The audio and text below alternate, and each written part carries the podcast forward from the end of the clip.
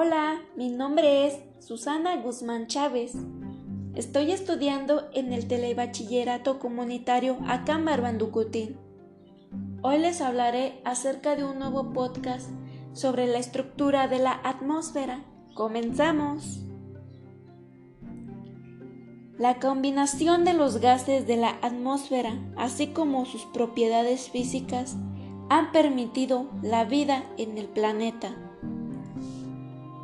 El Sol envía a todo el sistema solar rayos ultravioleta, gamma, alfa, rojos, infrarrojos, lumínicos, caloríficos y X. Entre otros, la atmósfera nos protege de los rayos del Sol.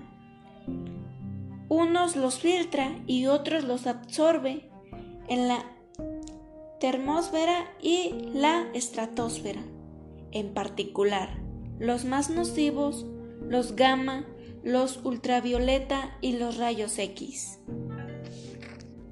Enseguida les presento las propiedades físicas de la atmósfera, donde ésta es inodora, que puede llegar a sentirse olor dependiendo de las emisiones en los lugares en específicos. Por ejemplo, una fábrica o una granja o suelos de origen sulfuroso. Es incolora también, aunque absorbe los rayos azules que envía el sol. De ahí se refleja del color y es transparente, cualidad que nos permite vernos. Es insípida y se adhiere a la forma de la Tierra, es decir, es más ancha en el ecuador y más angosta en los polos. También la diatermasia es la propiedad que le permite dejar pasar los rayos del sol sin calentarse. Al ser gaseosa, se puede comprimir o expandir. También se propaga el sonido por el aire lo que nos permite la comunicación.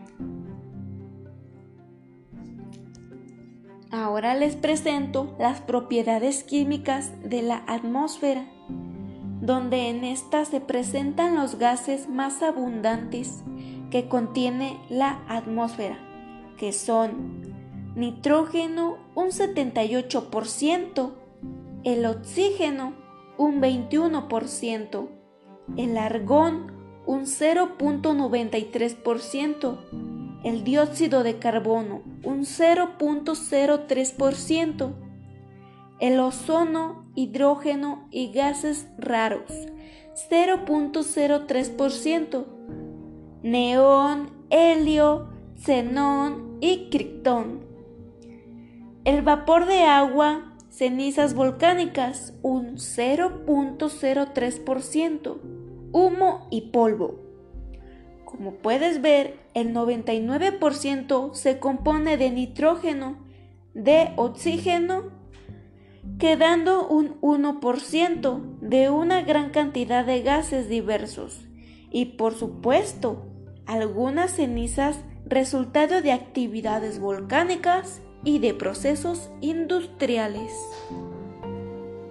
Ahora conoceremos acerca sobre las capas de la atmósfera, donde la atmósfera no es una capa homogénea y las diferencias que existen en su desarrollo vertical hacen que se deriven en distintas zonas según sus características.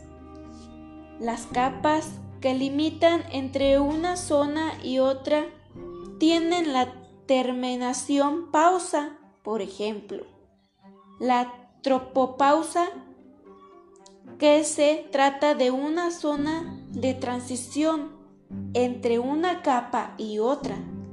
Esta pausa contiene elementos de la capa que finaliza y la nueva. Bueno, la primer capa de la atmósfera es la traposfera donde su espesor es de 10 kilómetros en los polos y 17 kilómetros en el Ecuador. Algunas de sus características es que contiene tres cuartas partes del aire atmosférico.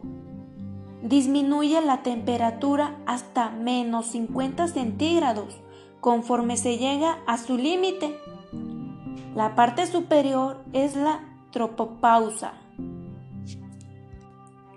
Otra de la capa es estratosfera, donde su espesor es de hasta 50 kilómetros. Alguna de sus características es que solo contiene una cuarta parte del aire atmosférico, por lo que es una capa en donde los fenómenos meteorológicos no existen. Esta circunstancia la hace una capa estable e ideal para la navegación aérea comercial. La siguiente capa es la mesósfera, donde su espesor es de hasta 80 kilómetros.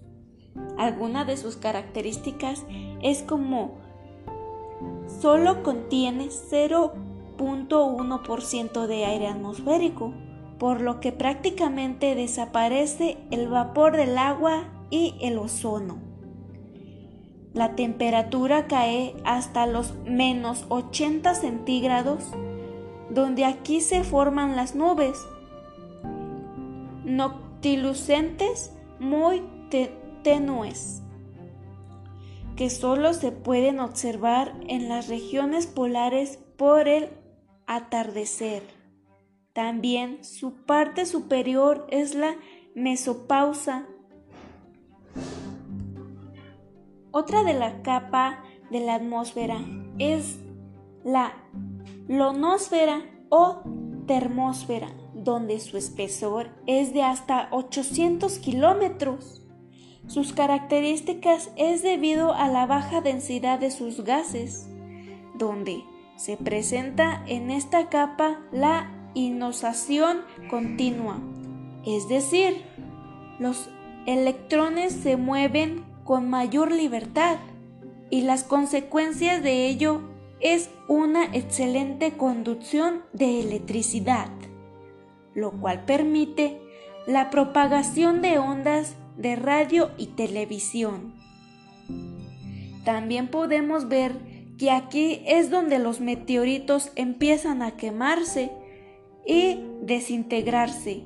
Además, se forman las auroras boreales y australes, que nos es de otra forma donde la caída de partículas del viento solar, cuyos colores las hacen tan atractivas. La última capa es la exósfera, donde su espesor es de hasta 10.000 kilómetros. Una de sus características es que se considera como el límite con el espacio exterior de muy baja densidad. Incluso no se llega a determinar el momento en que empieza en sí el espacio sideral. Tiene un gran contenido de polvo cósmico. Para algunos científicos contiene la magnetosfera. Esto ha sido todo sobre mi podcast de la atmósfera. Espero y les haya gustado y le haya sido de su agrado. Muchas gracias. Hasta pronto.